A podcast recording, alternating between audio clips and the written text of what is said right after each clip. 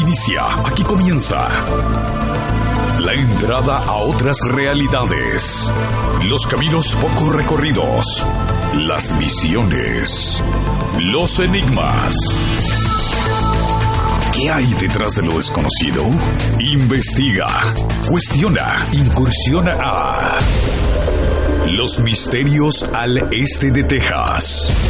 Conducido por Orlando Rodríguez. Locución Oscar Chávez. Misterios al este de Texas empieza ya.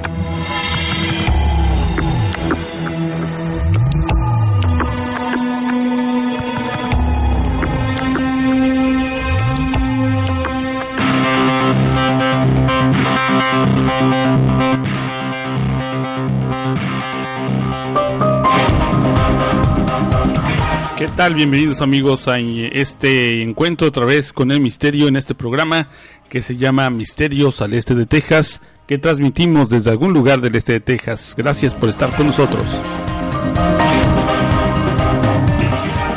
Este programa estará también plagado de información que hemos captado del Este de Texas. Un caso sorprendente le presentamos, el caso de una mujer que se encontró con el misterio desde la niñez. Y vamos a hablar de ello, vamos a ver cómo es que ella nos cuenta su historia. Ella, una mujer empresaria de aquí, de la región de Texas, y que ha tenido que lidiar con esta problemática. Para ella ha sido difícil llevar consigo este don que tiene, estos dones que tiene, y poder salir adelante con su familia. Y aparte, ha heredado estos dones a los suyos. Así que vamos a hablar de ello eh, con eh, una persona que prefiere guardar el anonimato. Va a ser el tema principal de este programa. Presentamos la entrevista con ella y luego vamos a tratar de eh, analizar el caso y ver qué fenómenos se encontraron en este caso que se ubica en una ciudad de pocos habitantes de aquí de la región con esta persona que es empresaria local. Y sin más, pasamos a este caso aquí en Misterios al Este de Texas. Gracias por acompañarnos.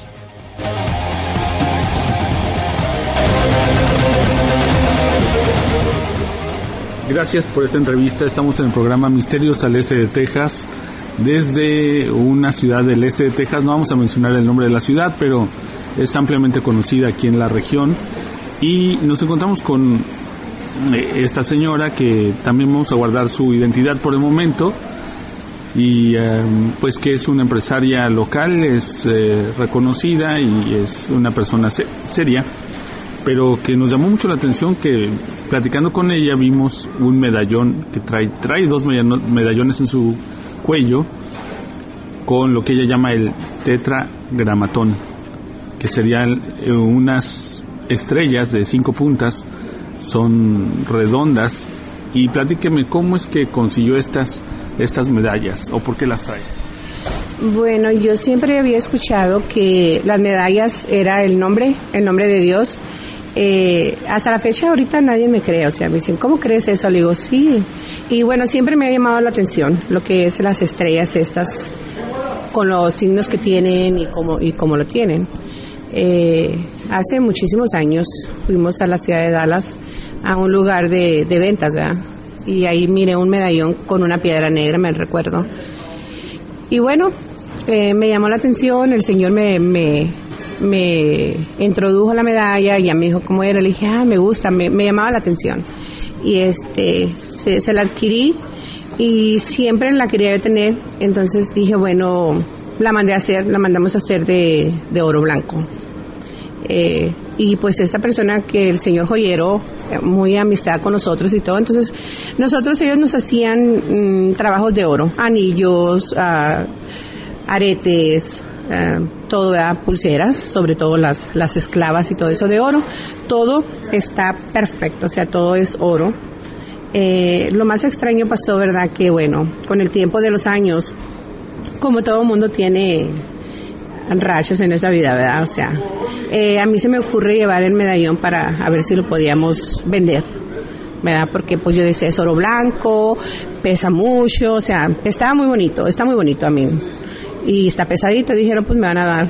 Entonces resulta que me dicen que no era oro blanco y yo, pues, ¿cómo que no? Si yo lo mandé a hacer de oro blanco. Entonces le dije, bueno, será plata, alfalfa o algo, ¿verdad? O sea, el alpaca. Yo dije alfalfa, ¿verdad? Es alpaca. Este, o otro material, no. Hasta ahorita no han podido descifrar qué tipo de material es. Eh, a mí se me, pues dije, oye, pues ah, como todo, yo lo pagué como oro blanco. Le llamo al señor y me dice, no, no señora, ¿cómo cree? Este, yo le hice su trabajo de oro, de oro blanco. Y ese es oro blanco, tráigamelo. Pero bueno, por X casa no, nunca pude ir y todo, se me quedó el medallón. Lo volví a mandar a una joyería. Le volví a decir a la persona que me checara, por favor, porque pues yo lo mandé a hacer de oro y el, y el señor me aseguró que era oro blanco. No, me dice que no es oro, no es plata, no es alpaca, o sea, no descifran qué tipo de material tiene el medallón. Es un misterio este medallón, es no solamente eh, que trae usted estos dos, que son dos estrellas eh, de cinco puntas, no son estrellas de David, son invertidas a la estrella de David, son con la punta más alta hacia arriba y una es de, de, tiene, una que tiene la piedra de jade, es la, jade, y la otra es plata pero sí, sí es nada más lo que es el... En estos momentos no trae la, el medallón que... No lo traigo, lo tengo allá porque... No, no, no lo traigo, lo tengo guardado porque sí me pareció muy extraño y todavía me parece muy extraño porque ya van tres veces que lo checo, no nomás una ni dos, son tres veces y las tres veces me han dicho lo mismo, no encuentran qué tipo de materiales, o sea, yo me quedo pensando, ¿cómo que no van a encontrar qué tipo de materiales? O sea, todo ¿verdad? Se dicen, pero me dijeron, pero oro no es. Ok, si no es oro, entonces, ¿qué material es? Yo digo que todo se descifra, porque tampoco es fantasía o, como le llaman cobre, tampoco es cobre. O sea, es algo que no encuentran. Y yo me quedé pensando como que, ¿será que no me tengo que deshacer de él? Porque, pues de hecho, yo lo quería vender. ¿Y qué le decía el maestro? ¿Ya, ¿Ya no lo ha visto el maestro Orfebre que le hizo este medallón? ¿Ya no ha tenido contacto con él? ¿Qué le explicas? ¿Qué le explica en relación a esto?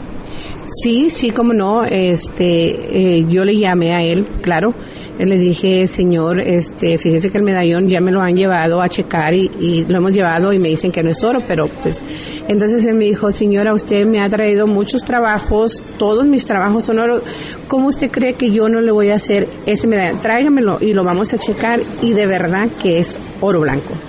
Y no, o sea, no, no, no he ido con él todavía, pero me ocupo mucho, ando bien ocupada y lo tengo guardado, pero de verdad sí se nos hace todo el mundo, es un misterio porque todos los que sabemos que lo mandamos a hacer y las personas, porque son varias personas que trabajaban con el Señor, claro, es una persona muy respetable, el joyero es una persona muy respetable, ha hecho muchísimos trabajos, es en la ciudad de Dallas. Y sí, así es. El joyero entonces dice que el medallón es de oro blanco. Sin embargo, le dicen otros orfebres que no es de oro blanco. ¿Esto cuándo pasó? ¿Dónde está el medallón ahora? El medallón, pues lo tengo conmigo, está en mi casa. Eh, eh, y pues sí, con el misterio lo, lo tengo ahí y obvio, este, por más que yo he querido volverlo a, a, a, a que lo vuelvan a testear, como dicen, para en realidad sacar qué material es, en verdad no le encuentran el material. Son mi única... Bueno, yo lo mandé a hacer en el 2000, como el 2007, por ahí. ¿Cuándo se dio cuenta que no era de oro? Eh, exactamente hace como tres años. Porque como todo el mundo, o sea, dije, no, pues, no, no, no, no, miento, hace como unos, como un año yo creo, ya, ya me acordé. La rachita que a veces uno tiene, dices, no, pues, para eso son los bienes materiales, para resolver los, las, las necesidades y yo mandé pues lo que se llama toda mi joyería y él es el único. A mí yo me imaginaba que costaba mucho porque pues oro blanco y está súper pesado, está bien hecho. ¿Cómo es el medallón en sí? ¿Cuáles son las formas que tiene? Me dice que tiene una correa. Bueno, tenía, en, en ese entonces tenía una correa de, de cuero y la cambiamos por una, por una de oro blanco la, la cadena. Y pues tiene una piedra negra, un omni, algo así, omni que le, que le llaman a la piedra, este, y no sé por qué razón la piedra está quebrada, está en un cachito que, que, se, que se le cayó, pero el medallón está ahí, es, pues se supone que es oro, o sea, es algo que... ¿La piedra de dónde la sacó? La piedra venía en un medallón igual, pero era es, ese medallón sí era fantasía, o sea, ese medallón sí era la fantasía, nomás estaba la medalla ahí, como, como hay muchos ahorita. Este medallón que compró significa el primero de los otros dos, o sea, fue anterior a estos que trae. Sí, ese, ese medallón que compré fue el primero. De ahí, de ese mismo medallón, se sacó el molde para este medallón. ¿El que trae ahora? Este... El, de, el de la piedra negra, el que, el que no le encuentran qué tipo de material es. Sí, sí es un misterio porque todo el mundo vamos a saber cuando testeas un, un, un, un ¿cómo se dice? Material. Un un material este, yo aprendí mucho con el Señor porque dice, mire, si usted le pone el imán y, se pega, no es oro, o sea, es fantasía. Pues al medallón yo, yo voy y le pongo que el imán y que esto, no le encuentran, o sea, no se pega, eh, ya lo testearon con oro, con plata, al, acá y todo eso, y no le encuentran el, son mi único, digo, bueno, será que no lo tengo que vender por alguna razón, pero es que es bien extraño. Y pues yo de verdad, yo dije, pues me va a sacar de un apuro ¿Cómo es que se interesó en estas, en esos tipos de medallones? Al, les llama tetagramatón. ¿Quién le dijo que se llamaban así? Um, bueno, es, es una historia así mm, algo larga porque siempre desde pequeña he tenido like como flashes de cosas este, sobrenaturales. Eh, nunca lo hemos dicho porque realmente, nunca les digo, porque realmente es como que todo el mundo nos expandamos, somos humanos y como humanos no creemos en las cosas. Entonces, desde pequeña tuve sueños y sueños, muchos sueños diferentes y llegó el momento en que me empecé a dar cuenta que yo no podía estar alrededor de las personas que hacen oraciones porque hablo como lenguas. Y bueno, desde pequeña me ha interesado mucho eso. No me he introducido adentro, pero siempre tengo algo. Tengo la medalla. Eh, y desde pequeñita me acordaba que mm, cada que caminaba, donde yo caminaba, me encontraba cruces. Mm, diferentes materiales, pero cruces. Y una vez le, pregunté a una señora grande de edad, le dije, oiga señora, ¿por qué en, siempre que yo voy para un lugar algo me encuentro cruces? Y ella me dijo, nunca, eh, ¿cómo dijo? Nunca te has ¿te has visto algo o algo? Le dije, sí, siempre miro, pero no le pongo atención. Dice, bueno, es que Dios te está hablando por alguna razón. Pero como humana, pues obvio, una señora grande, dije, ay, está jugando conmigo. Y ya, así quedó. Pero desde entonces me ha interesado y ese día sí me causó porque pues cuando vienes a, a, otro país que no es tu país, pues no conoces nada, no miras nada y lo primero que cuando llegué a esa tienda, a ese lugar, fue lo primero que vi. ¿Y qué tienda fue? Fue en Dallas, en un, un bazar, en un bazar conocido que... Entonces, desde niña, desde jovencita, usted tiene estas visiones, eh, flashes que le llegan y, pidió algún consejo para que le dijeran qué era y de alguna manera usted ha estado buscando qué es lo que tiene. Eh, ha, pasado el tiempo. Si pudiéramos hacer un recuento, dice, dice que se lleva tiempo, pero tenemos algo de tiempo, al menos que usted esté muy ocupada, pero Sí, sí tiene tiempo. Entonces, podemos platicar un poco acerca de cómo empezó a, a pasarle este tipo de cosas. ¿A qué edad empezó a usted a sentir este tipo de cosas? Eh, pequeña, yo creo que tenía como unos 13 ah, años. Pues como toda la vida de ser humano, ¿verdad? Siempre empiezas eh, con detalles y tu familia y cosas, ¿verdad? De tu vida. Eh, siempre fui muy solitaria, pero también tenía amistades. Era muy, muy ¿cómo se dice? Para ¿Reservada? pero también para escoger nuestras amistades. Yo siempre recuerdo, le digo a mis hijos, tuve solamente dos amistades. Y siempre como que una buena, ¿verdad? Y una mala. Y estábamos como el medio. Yo era el medio, ¿no?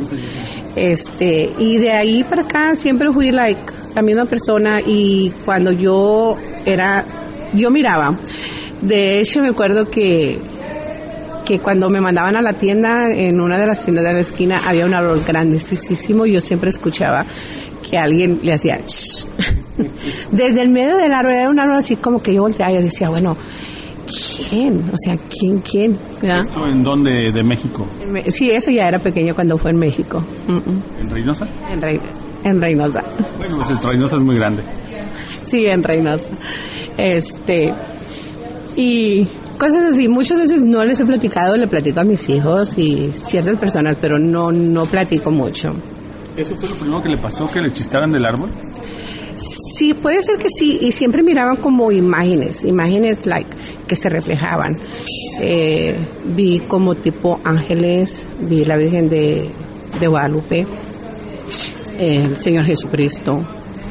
Eh, en mis sueños eran sueños bien, bien reales, pero súper reales. Ya los, casi los últimos sueños ya que, que tuve teniendo fue cuando ya tenía dos de mis hijos. Este, y uno era cuando decían que el mundo se estaba acabando y entonces los ángeles es algo bien extraño les voy a platicar porque sí es extraño porque hasta hoy hace poco escuché ese mensaje sin querer en un video resulta que en el sueño decían que el mundo se abría yo lo miraba que el cielo se abría caía agua sucia y, se miraban como romanos, algo que yo nunca he visto, yo no había visto ni en películas. En aquellos años, en aquellos años no existía películas con romanos y caballos y cosas así, ¿verdad? Y yo en mi sueño los miraba que el cielo se abría y pasaban los caballos así y, y, las fuentes bien bonitas, tipo romanos. Pues yo era una pequeñita, yo no sabía lo que era eso. ¿Eso es un sueño? Ese fue un sueño, ya. De ahí fue este que estábamos donde era donde era mi, mi, colonia que es allá con el mío y decía un ángel. Estaba un ángel y le decía tú vas para allá tú vas para acá y entonces los que se iban a quedar eran acá y los que están acá. Y me decían ya métete porque ya te toca yo le decía no es que me falta uno de mis hijos y yo le hablaba y, y me decía aquí estoy mami y luego cuando ya se me iba acercando decía yo le decía, no, tú no eres, ¿me entiendes? Y entonces, ahora hace poquito, yo sin querer vi un video exactamente, en aquel entonces yo no sabía qué era, ¿verdad? Entonces el ángel me decía, ¿te metes o te vas a quedar afuera? Yo le dije, es que yo no me voy si mi hijo no se viene, ¿verdad? Entonces en eso ya llegó mi hijo y ya nos metimos a donde el ángel nos había reservado, era un ángel. Entonces, hace poquito, entonces, hace poco, esos decían que tú, si tú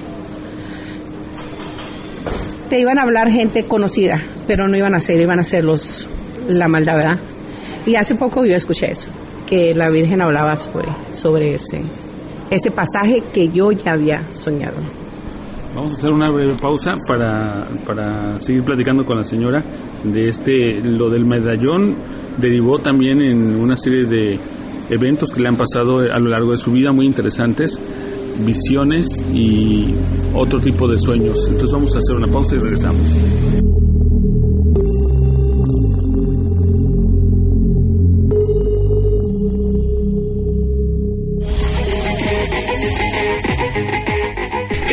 amigos, soy Gustavo Fernández de Argentino, un enorme saludo para ustedes. Pronto estaré de la mano del querido amigo Orlando Rodríguez visitando nuevamente el estado de Texas, en Tyler, dictando una formación sobre autodefensa psíquica, una disciplina que permite detectar, prevenir o abordar perturbaciones que el ser humano puede sufrir proveniente de los planos sutiles de la naturaleza. Los ataques psíquicos, los ataques espirituales, los ataques astrales y energéticos son en este, en este workshop estudiados, analizados, pero sobre todo instruidos para combatirlos. Falta cada vez menos allí en en Texas, compartiendo autodefensa psíquica. Para más información puedes llamar al 903-252-2860. Recuerda, 903-252-2860. Hay pocos lugares para este evento que se realizará en octubre.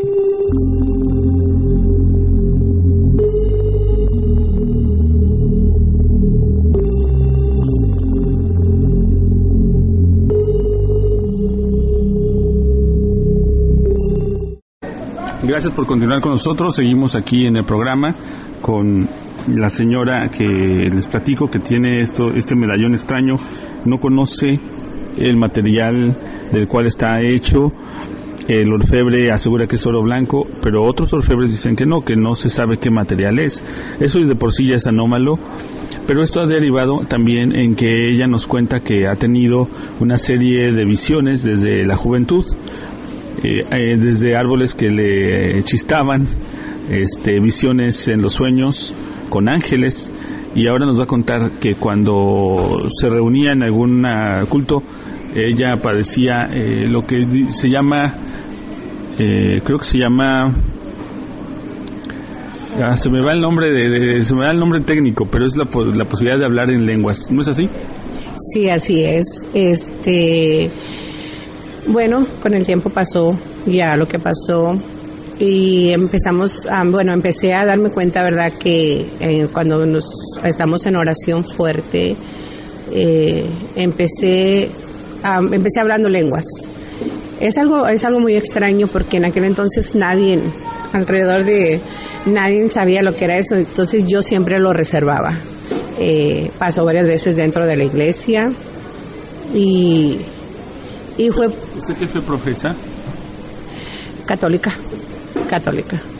Este, y, y eso empezó a pasar eh, dentro de la iglesia a veces y, eh, y bueno, Después últimamente traté de, alejarme un poquito porque era como que, que si tú estás pero súper en la oración, ¿verdad? Eh, se viene, se viene un, una un diferente lengua. ¿Qué, ¿Qué, experimenta? ¿Qué es lo que siente? ¿Pierde noción de sí? A veces como que no hay explicación para eso, simplemente nace o viene y como, bueno, yo como ser humano sí me espanté, yo era una persona como incrédula, no creía, decía, bueno, pero ¿por qué? A veces siento como que ni sé rezar, ¿verdad? Pero entonces eh, de ahí viene que empiezas a sentir a las personas que mm, si me escuchan y, sienten eso van a ver que es verdad eh, eso empieza como que entra algo dentro de tu cuerpo y son dos uh, dos sensaciones que siente. Una empieza desde tu cabeza y otra empieza desde los pies. Es depende, me imagino, depende. Eh, no pierdo la noción de primero era como me, me resistía mucho en, en, hacer eso. De hecho no, no lo hago, trato de, de esquivarlo, pero eh, sí, batallé mucho para poder aceptarlo. Este, porque no me sentía como que debería hacerlo, tenía como un temor. ¿Y en la iglesia no le reprimían por esta experimentación? Hubo en una ocasión que me pasó en un grupo de oración, sí, el padre como que no supo qué hacer. Estoy hablando de años atrás aquí, aquí. Este, no sabía qué era lo que estaba pasando porque es algo. Pero sí me pasó, de hecho me pasó en un retiro, ¿qué se llama? y para el padre ahí fue normal. Fue normal, fue como que algo eso pasaba y que era era normal y era bonito me pasó delante de muchísima, estamos hablando de muchísima gente. Cuando le pasó lo de hablar en otro idioma, ¿qué idioma cree que usted habló?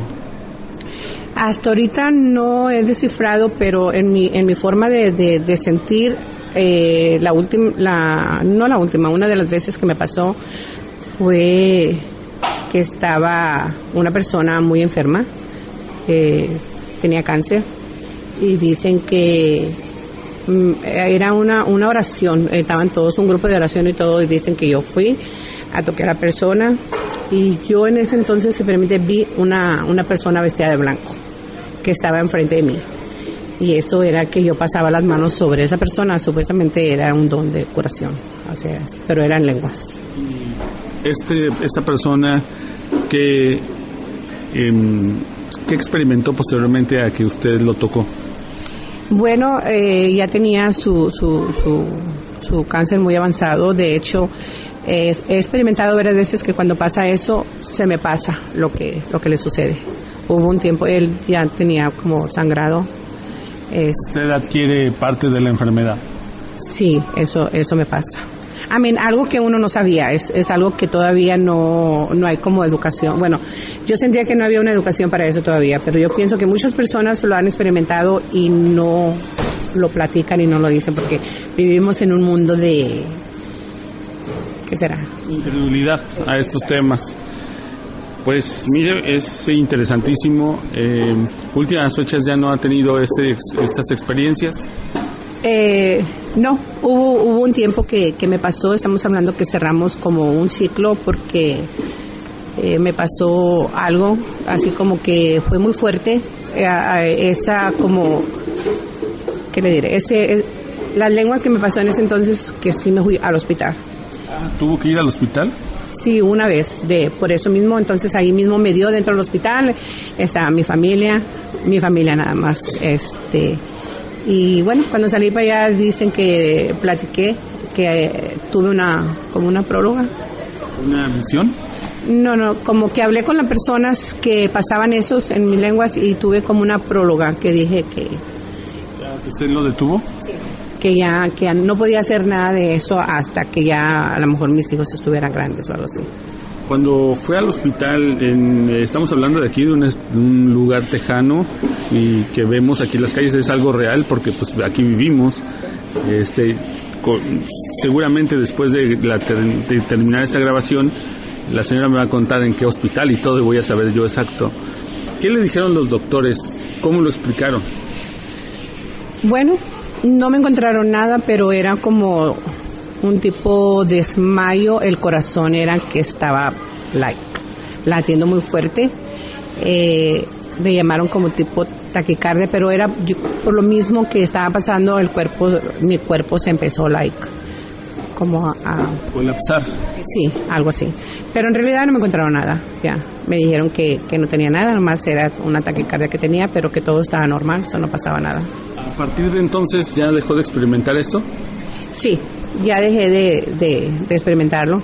Claro, me han pasado muchas cosas, ¿verdad? Eh, las personas que saben han dicho que a lo mejor porque lo paré, pero ah, pues aquí seguimos, eso no, no pasa nada. Ya, digamos que lo postergó un tiempo, pero eso no evitó que haya tenido algún otro tipo de experiencias. ¿Qué otro tipo de experiencias le ocurrieron después de esto que pasó? Yo creo, ¿hace cuántos años? Eh, ya hace de, de eso, estamos hablando de unos ocho años, más o menos. ¿Qué le pasó posterior a esto? ¿Qué le ha pasado raro? Que nos pueda comentar. Bueno, nosotros, am, bueno, como todo, cosas buenas, cosas malas. Ya, hemos, hemos visto, like, eh, imágenes. Imágenes, O imágenes. hemos visto personas que pasan eh, dentro de donde andamos nosotros. Ah, De hecho, no nomás soy yo, ¿verdad? Tengo dos. O sea que esto es familiar, sus, sus, sus, sus hijas también tienen facultad de, de ver. y Uno de, uno, sí, uno, uno de ellos, este, uno de ellos ha escuchado también la palabra, ha, ha escuchado que le hablan y él dice que es algo, se espantó la primera vez, dice que él es, es algo como muy celestial, pero no figura que es lo que le habla. en particular usted, algún evento que nos pueda comentar que le pasó, alguna imagen o algún aparecido. Eh, en realidad nada más es como personas que pasan de un lugar a otro, pero no, aquí en, en el lugar, pues sí, sí pasan, de repente nos pasan así. Y ya nomás decimos quién va ahí, pues no sé. En mi casa también tenemos, eh, tengo uno de los muchachitos, él sí, él sí mira perfectamente, dice, mira, la, mira ese señor va ahí y ya cruzó de aquí para allá, o sea, y uno de ellos, creo que es muy conocido, pero uno de, de los pequeños vio una persona alta, con sombrero negro, y, y de verdad que sí, sí hemos visto. Y hemos visto que muchas personas lo han visto, esa persona. Un hombre alto con un sombrero de copa. De, de copa y todo vestido de negro, todo, todo completamente vestido de negro. Estaba, el pequeñito lo vio con uno de mis hijos, con el más pequeño, que estaba ahí. Sí, sí, hemos visto. Raro, raro. Las personas que ha visto usted aquí, eh, nosotros estamos en Texas, eh, ¿cuál es la apariencia de estas personas? es, es algo como no, no, no, no, no, no te puedes explicar porque eh, no puedes saber si es varón o es mujer, pero solamente pasa o sientes que están ahí. De hecho, nos han, han abierto los, los am, ¿cómo se llaman? Los- La- sí, sí, la, los, la- la- las, este, los lavabos. Sí, los lavabos, los lavabos se van y, y así como que, oye, se me fue el lavabo, se me fue toda el agua, pero ¿cómo se fue? Y andamos checando alrededor, like, ¿qué pasa aquí? Pero nada más, cosas. Las tarjas para cocinar, las tarjas para lavar platos, se las abren, se les las drenan. Sí, sí, sí, se nos va el agua completamente, pero como que no va volteando con todos lados y, pero sigue, sigue. No pasa nada. ¿Usted esto lo, ha platicado a alguna persona de los que eh, viven aquí que hablan inglés? ¿Le han platicado o le han explicado qué es? ¿Alguna persona de confianza aquí de, habla inglesa que haya platicado con usted de esto? No, realmente no. Eh, siempre me, me reservo mucho, me reservo mucho porque sí como que a veces dice, bueno, pues como que, o sea, me van a decir, pues, ¿qué te pasa, verdad? No, me reservo mucho. ¿Los conocidos de aquí, de la iglesia, recuerdan estos hechos que pasaron con usted? Sí, sí lo tienen que, que ¿cómo se dice? Recordar. De hecho, tengo algunas personas que, dos, tres personas muy cercanas a mí que están dentro de la iglesia, muy dentro de la iglesia, y ellos lo vieron, lo vivieron conmigo. Eh, una de ellas, por cierto, un momento que me pasó, no sé cómo llegué a su casa, y pasó que toqué sus piernas y dice ella, y cuando yo llegué a mi casa a mí me dolían mis piernas bastante, como de la cadera hasta las piernas, y ella le platicó a mi mamá que, que como yo sabía que ese día ella, ella no podía soportar los dolores de sus piernas. Pero fue inconsciente, o sea, no, no supimos ni cómo llegamos a su casa. Ya ha pasado tiempo y ya esto paró. ¿Qué es lo que usted espera que vaya a pasar ahora que hablábamos del medallón? ¿Por qué cree usted ¿Y qué relación ve usted entre lo que le pasa y el medallón que usted escogió con esta piedra tan especial? ¿Por qué lo habrá hecho? ¿Lo intuyó o por qué lo hizo? Eh, no sé, siempre como que tengo un, un para tomar las cosas y en ese entonces sí, como que algo me llama la atención y no nomás eso, muchas cosas, muchísimas cosas y siempre eh, me las guardo en, en ese sentido, me llama la atención, es como que si algo me va guiando a donde tengo que llegar y qué tengo que tomar. De hecho, tengo, como se dice, colección de libros de oraciones que no sé ni por qué, porque jamás he leído, pero tengo muchos, tengo muchos libros. Soy también muy allegada con Los Ángeles, de Los Ángeles. Me han, me han pasado bastantes detallitos que no podemos decir que son sobrenaturales, pero que han sucedido dentro de... Ahora que me cuenta de que vio ángeles en, en el sueño, ¿cómo los describiría los ángeles que vio? Bueno, estamos hablando, por ejemplo, una persona normal, ¿verdad? Pero de repente como que sí, en ese que yo le digo que me decía el ángel, pásale para acá y tú para allá, o sea, bueno, no nomás eran ángeles, o sea, de hecho eran personas también... Encargados. Eh, de mal aspecto. Ah, O sea, había varios y varios ángeles, entonces era un como que lo malo te quería llevar así y lo bueno estaba por otro lado. Eh, no lo miramos como ángel, claro, yo los miro como personas vestidas de blanco, no les miro las alas, obvio. De hecho, un tiempo estuve muy mala y súper malísima, que fue cuando me pasó uno de esos detalles. Me recuerdo que abrí los ojos y vi una persona rubia, el pelo rubio, rubio, rubio, vestido de blanco y yo nomás abrí los ojos y lo miré parado y yo le dije, ¿y tú quién eres? Y me dijo, me llamo Asael. Hasta la fecha no sé si haya un ángel que se llame Asael. Pero me dijo, me llamo Asael. Y yo nomás me recuerdo que dije Asael y me volví a, como a dormir. Tenía un dolor muy fuerte, me habían medicado. Eh, una de, mis, de mis hijas me decía siempre que cuando me enfermaba, siempre miraba a alguien vestido de blancos a un lado, cercas. Historias increíbles y todo por, comenzó por lo de platicar del medallón. Bueno, ¿y qué, qué esperas del futuro con estas facultades? ¿Quiere que le regresen o ya no? Creo que a veces me, me dije hace poco, hace poco dije, bueno, si tengo que, si esto viene para ayudar a la gente, bueno, pues ahora se lo acepto. Pero todavía no estoy muy, soy una persona como muy mamá, muy, muy, muy allegada a la familia, o sea, eso sí me daba miedo. Y yo pienso que si esto le tiene que tocar a uno de los muchachitos, pues hay que ayudar, ¿verdad? Hay que ayudar, esos dos. Y este y dije, hay que ayudar. Gracias por la entrevista y gracias por la confianza. Gracias y gracias. No pensaba hablar de eso porque nunca, nunca jamás lo hablo. Es bien raro que lo diga. Este, pero bueno, me nació y sí, muchas gracias. Gracias, ¿Qué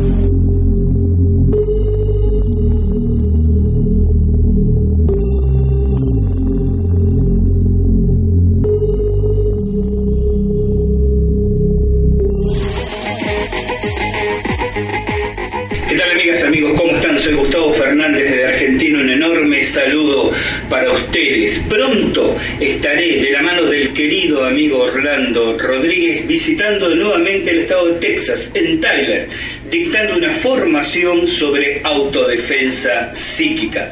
Una disciplina que permite detectar, prevenir o abordar perturbaciones que el ser humano puede sufrir proveniente de los planos sutiles de la naturaleza. Los ataques psíquicos, los ataques espirituales, los ataques astrales y energéticos son en este, en este workshop estudiados, analizados, pero sobre todo instruidos para combatirlos. Falta cada vez menos. Allí en Tyler, en Texas, compartiendo autodefensa psíquica. Para más información puedes llamar al 903-252-2860. Recuerda, 903-252-2860. Hay pocos lugares para este evento que se realizará en octubre.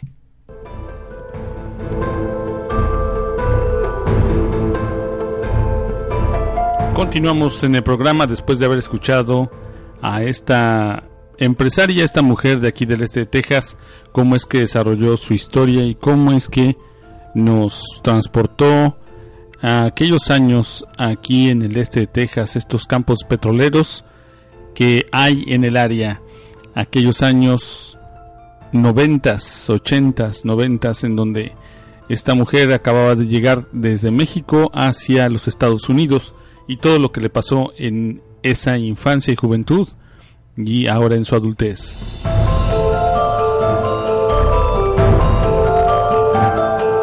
El fenómeno, de la eh, el hablar en lenguas, el fenómeno de hablar en lenguas y también de ver y experimentar cosas es algo que hay mucho aquí en el este de Texas y en el mundo en general, en México también. Nosotros, aunque vivimos en Texas, somos mexicanos, muchos vivimos, venimos desde México a habitar estos lugares y tenemos conocimientos de allá de México y es nuestra cultura. Una cuarta parte de los mexicanos vivimos en Estados Unidos. Algunas fuentes señalan. Entonces, acá Texas está plagado también de historias de este tipo de gente que tiene estas experiencias y que son poco difundidas, son poco conocidas. En este caso, esta señora nos tuvo bastante confianza y empezamos a analizar esto de el medallón que trae ella que le llama el tetragramatón, e, ella, y que es una estrella de cinco puntas que ella piensa que no se le puede encontrar el origen al metal que trae colgando. Es un misterio en sí y nosotros lo reproducimos aquí, lo reproducimos aquí en, en este segmento de programa. Pero historias de este tipo se han dado con este tipo de desenlaces, pero hay otros que son mucho más siniestros, mucho más tristes. Pongamos por ejemplo el caso de Blaine Milan. Blaine Milan y el exorcismo que hizo a la niña Amora, Amora Carson, una niña de apenas dos años y fracción, junto con la mamá de la niña, de la mamá de la niña Mora Carson, y que terminó en una tragedia terrible eh, con la muerte de la pequeña en medio de lo que se dice fue un exorcismo.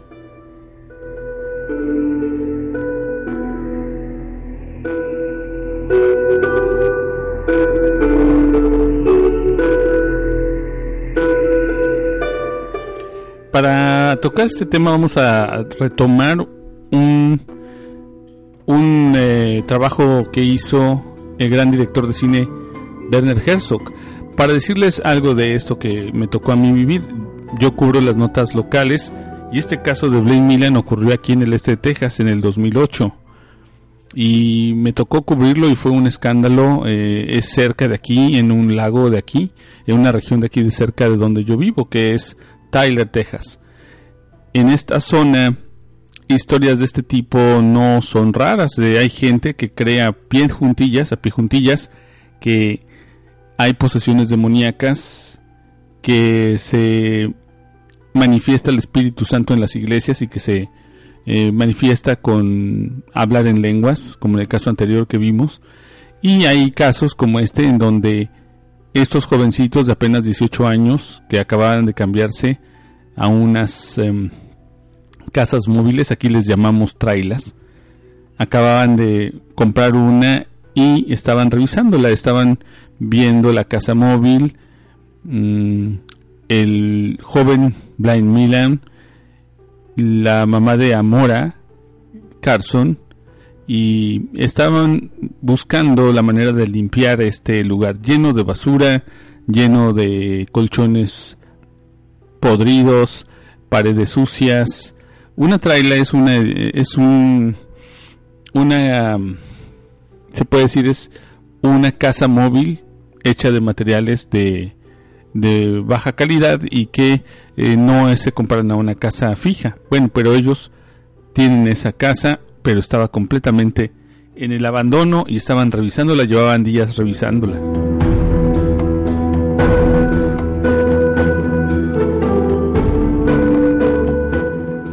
Y en un momento dado, ellos deciden, deciden quitarle la vida a la niña Amora, que porque estaba endemoniada la niña.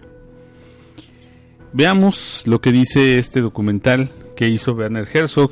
Vamos a pasar fragmentos, usted lo puede encontrar en YouTube, está libre de costo, es gratuito. Werner Herzog lo hizo, que se llama, el programa se llama mm, en la eh, hombres en la cámara de la muerte, algo así se llama, y está en YouTube. El programa es largo, dura como una hora. Y déjeme le digo cómo se llama con exactitud, porque lo tengo aquí arriba. En la línea de tiempo se llama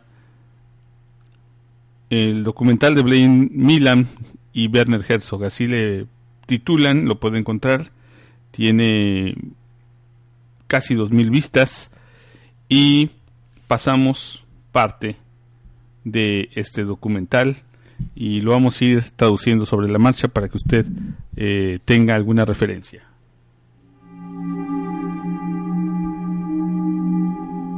Se llama El túnel de la muerte, Dead Row. Sí, una sociedad involucrada mucho en la religiosidad aquí en el este de Texas. La voz característica de Werner Herzog narra cómo es que el joven Blaine Milan es víctima, pues se puede decir, de una sociedad en donde se inculca mucho la espiritualidad y también que existen este tipo de fenómenos y se cree fervientemente en ellos.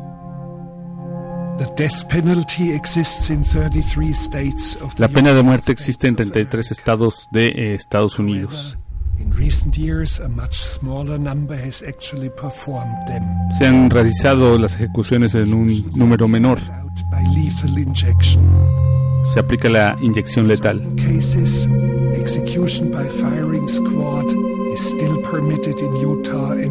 En Utah aún se permite el, el fusilamiento. As a German, coming from a different historical background, él dice que como alemán, al tener antecedentes de otra índole, para él es algo que rechaza. Eh, eh Blaine Milan, eh, para contarle, era puesto a ejecución, lo iban a ejecutar este año, en enero, pero finalmente no fue ejecutado. Eh, pudo librarla y está ahora detenida su ejecución. En el documental se narra por parte de de Blaine Milan, que está allí, que pues no sabe, pues él aún mantiene la historia allí en la cámara, en, en el camino de la muerte, ¿no? It, it's, it's, uh, you just confess. Yeah, no. Le dice Werner Herzog una broma, le dice, confiesa cómo, cómo te tratan aquí. Y lo toma de buen humor Blaine Milan, quien mató a la bebé. Se entrevista a la madre de Blaine Milan. How is he doing? ¿Cómo lo está haciendo? Parece ser que está bien. people he knew how long it took to kill him because they were using some kind of a off the street stuff. Eh, platica de un conocido que murió también por consumo de cosas de la And calle. Y le platicó a Blind Mylan y, y se, Blind Mylan se pronuncia en inglés y empezaron a llorar. Es lo que también cuenta la mamá en este documental que dura una hora. Eh, aquí vemos a uno de los oficiales que, que lo persiguió, que lo investigó. Es el investigador William Brown. ID division. And he told me that they had a dead baby, gave me the location.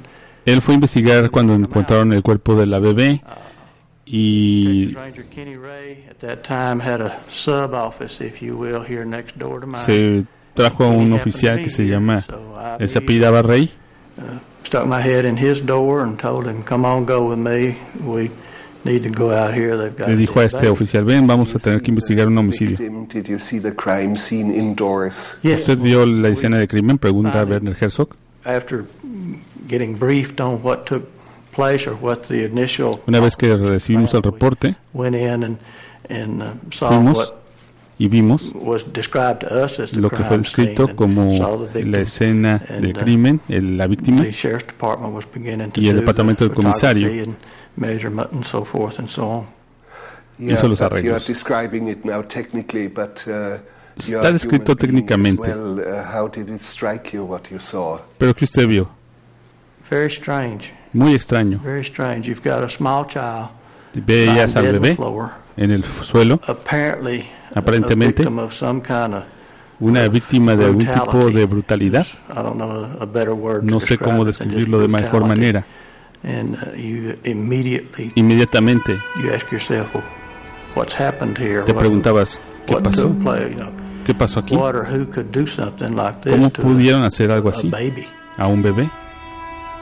The crime was so horrific that the trial had to be moved to a different county. Sí, aquí describe Werner Herzog se, se tuvo que sacar de la región, este, se tuvo que sacar de la región el juicio a otro condado porque pues estaba tan terrible la situación que no había manera de juzgarlo imparcialmente en, en el condado, creo que fue en el condado de Smith esto, ¿verdad?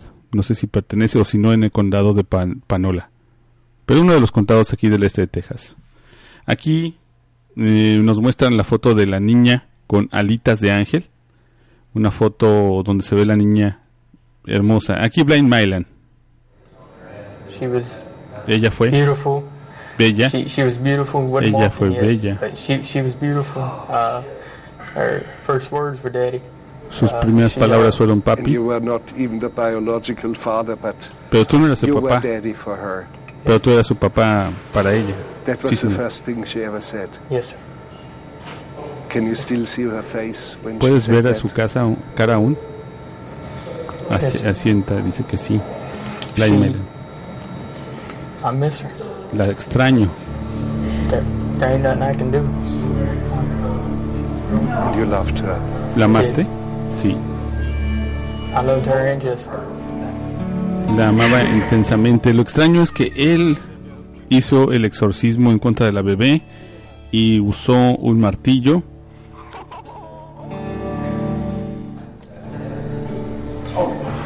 I, I mean, you don't know the, the how it happened. No It- sabe usted cómo pasó. Pero la niña estaba poseída. know. She, it all.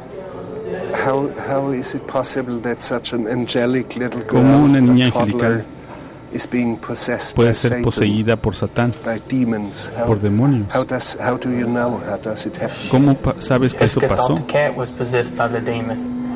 I don't know how it happened. No sé cómo pasó, pero estaba This is poseída. Jessica Carson, Aquí se habla de la madre. Jessica Carson, una jovencita de 18 años. Ella eh, eh, estudió en la escuela High School de Longview, de los Longview Lobos.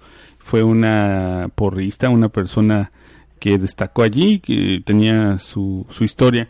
Y bueno, pues aquí el investigador relata. as to what they were doing, and then came back and found the child dead. Did she already speak about an exorcism? Ya le dijeron en ese momento cuando vinieron a investigar acerca del exorcismo, She and Blaine were going to move their their future home in down ellos acababan de cambiar a su futura casa. Purpose, investigators separated Blaine and Jessica. Cuando llegan los policías a investigar, separan a Blame y a Jessica Carson y los interrogan de manera separada. Y lo interesante del documental es que se presentan los audios de las entrevistas apenas, apenas detenidos afuera de la casa donde estaba el cuerpo.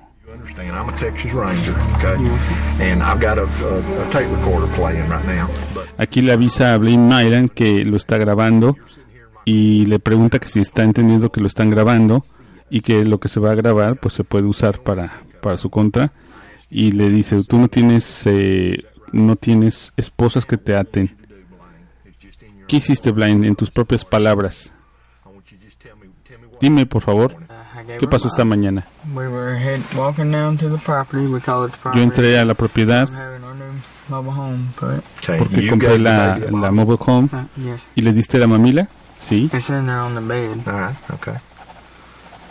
Adelante le dice el investigador. And you and Jess walked down to the property? y luego salieron de la propiedad tú y Jess. Empezamos a marcar el lugar About an hour flies by. y las horas volaron y una hora y media después entramos en la casa uh, she wasn't nowhere to be found. y no encontramos, no la encontramos a la bebé. Okay. Go ahead, I'm listening to you. Te escucho. Right. And then by that time, Para ese momento la buscamos. Había un hoyo en la recámara de la mamá y ahí estaba, ahí estaba. Bueno, Blind Melon en la grabación no confiesa que, que acababan de exorcizar a la niña ni nada de eso. Eh, lo que sucedió es que en realidad fueron a una ferretería, compraron equipo para, para atar a la bebé con unas cuerdas, unos, un martillo y lo usaron para ultimar a la bebé. Downhill means Uh, she started changing. Empezó a cambiar la bebé, dice Blind Mylan. describe los Well, cambios. uh, very dark. Muy oscura. Dark. She wasn't energetic anymore. Ya no era angélica. She was just and mean. She was Se volvió rude. mala. She didn't care No le importaba. Bueno, ahí Eh, realmente estaba hablando de Jessica Carson, de su exnovia. And everything. And uh, La mamá describe a Jessica. after my husband died, Después de que murió mi esposo, like she just turned into a ella se person. volvió en una persona distinta. But, but see, she lost her father too. Ella también you know, acaba de perder a su padre a while before Blaine pa- before uh, Daniel passed away. después de que se But muriera that's Daniel. where things spiraled down for Yeah. Jessica and for, for Blaine. Yes, that's where Is things. correct? yeah. things spiraled down. Eso propulsó que se cayera Jessica Carson en una espiral, dicen en la entrevista. Aquí parte también de lo que eh, cuenta, no sé si aquí vamos a ver la grabación de Jessica, donde describe qué pasó. A ver si lo podemos escuchar. Hey, come sit down. Aquí el entrevistador Kenny Ray, quien es el investigador, le dice que llega y se, llega y se siente. ¿Te llamas Jess? Mi nombre es Kenny. Soy un Texas Ranger. ¿Me hablarías por unos minutos? Sí. Voy a grabar lo que estamos diciendo. Todo lo que estemos diciendo. ¿Cuántos años tienes? 18. All right, tell me, just just start off. Tell me the story about Dime la historia desde el principio. ¿Qué pasó esta mañana? Sal- salimos a la propiedad. No pensábamos estar ahí mucho tiempo, pero pensábamos en detalles acerca and de la traila y todo. Did Blaine resent you having the baby? Did that cause a problem in y'all's relationship? He ¿Tener el bebé the causó baby. una relación conflictiva entre ustedes? No, él amaba a la bebé. Why would he hurt her? ¿Por qué la hirió él? ¿Por qué la He golpeó? No, él no lo haría. ¿Por qué me mintió entonces? ¿Por qué me mintió? He told me you were an honor graduate from Longview High School. You're a very smart girl. Tú eres graduada de la Longview High School, eres muy inteligente. morning For about an hour or an Ustedes estuvieron una hora y media aquí. y tu historia, tu historia no concuerda, uno de los dos me miente, o los dos. to tell me the truth. Ahora dime la Let's- verdad. That's the only way that it, this, Es el thing- this is ever la única gonna be forma right. de que esto salga bien. for us to get it out. Es para que tú salgas de esto. now, just tell me what happened. Dime qué pasó. I never hurt that baby. Tell me what I wouldn't either. Tell me what happened. He loves that little baby. Just Ya era tell me the truth about what happened. ¿Qué pasó entonces? Let's get it so you can get it off your chest. Sácalo de tu pecho. Because it's just going to eat you up if you don't. Se va a comer si no It's lo going to haces. eat you up. Te va a comer. No, I, No, yo. ¿Qué pasó? You, Te lo pudiera decir, me. pero no me I va a creer. No, Yo te voy a creer. No, no lo hará. Te prometo que sí. do, none of the other cops Si tú lo haces, ninguno de los otros policías lo hará porque es algo que no lo van a creer. Yo te creo, te lo prometo, te lo prometo. Pero ellos no. gonna think we're lying about Ellos van a pensar que estamos mintiendo y por eso hicimos esta historia. We were initially told that the, the crime had occurred in a, Bueno, aquí el investigador relata que fue muerta la bebé en un en una recámara y eh, lo que pasó es que ellos asesinaron a la niña. Eh, Blaine Mylan relata que que no, que la niña sola se golpeó con el martillo, que entró en una posesión satánica tan fuerte que agarró el martillo y se empezó a golpear. Pero en el juicio se demostró que tenía mordidas. Lo último que se sabe de este caso es que Blind Mylan está demente. Ahora se espera que pase con Jessica Carson. También se está diciendo que eh, está em, mal de sus facultades. Blind Mylan ha librado la pena de muerte hasta el momento. Y Jessica, su madre, estará. Jessica Carson, la madre de la bebé, estará en prisión de por vida. that uh, were later used in the actual trial as evidence. Within hours, Jessica Carson and Blaine Milam were arrested. Ellos fueron arrestados inmediatamente y se encontraron pruebas que los vinculaban al asesinato de la niña y pues fue un caso muy sonado aquí del este de Texas. El documental lo puede ver allí y según los relatos de los involucrados, pues la escena que se veía era lo peor para los investigadores, lo peor que hubieran visto en alguna época de su vida, es lo que relatan. Esto es una muestra de lo que ocurre aquí en el este de Texas con las creencias de lo que es una posesión, de lo que es que se meta el espíritu a una bebé, a esta bebé de apenas dos años que muere en medio de un exorcismo. Estos jóvenes decidieron sacarle el demonio a la bebé. No sabían cómo. Intentaron hacerlo con la Biblia y según relatan ellos, la bebé en medio del exorcismo agarró el martillo que tenían allí y se golpeó hasta morir. Es lo que relatan ellos. Las autoridades dicen que ellos la golpearon y la mataron y que la mordieron. Tiene mordidas, tenía mordidas el cadáver de la pequeña y quedó allí en medio de el cuarto, completamente destruido ese cuarto de esa traila en medio de un charco de sangre boca abajo. Cuando llegaron los investigadores tuvieron que levantar el cadáver de la bebé y no sabían a lo que se enfrentaban. Y en este año de 2019, en enero, iban a ejecutarlo a Blind Mylan en enero, pero se ha detenido su ejecución. La defensa alega que está demente. Y pues los, las palabras de Blind Mylan en la entrevista aquí a Herzog este, le hacen ver por lo menos que está convencido de lo que está diciendo, pero muy convencido de que en realidad hubo esa posesión.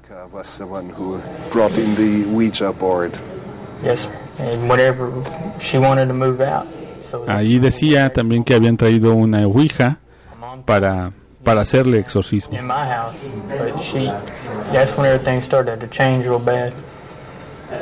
How can you believe in a Ouija board? ¿Cómo puedes creer en una ouija? just after a while, I guess it gets in your head. Luego se mete en tu cabeza. That's, she started accusing her mother of killing her dad back in Alabama. Ahí cuenta otras cosas de su novia Jessica. Y bueno, el documental interesantísimo. También una amiga, aquí vamos a poner este pedacito de cómo es que ella cree You're not supposed to move it.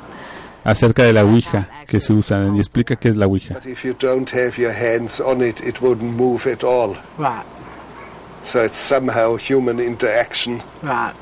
La amiga dice que usando la Ouija, la Ouija les dijo varias cosas. Eh, muy interesante el documental, le invito a que lo vea, lo vea detenidamente. Major eye opener. It's uh, like I never thought about death row before I got here. I, honestly, I didn't know Texas had a death row. All right, that's how inconsiderate people are. Muy interesante el documental para que usted lo vea, el caso de Blind Mylan, el exorcismo de Amora, Amora Carson.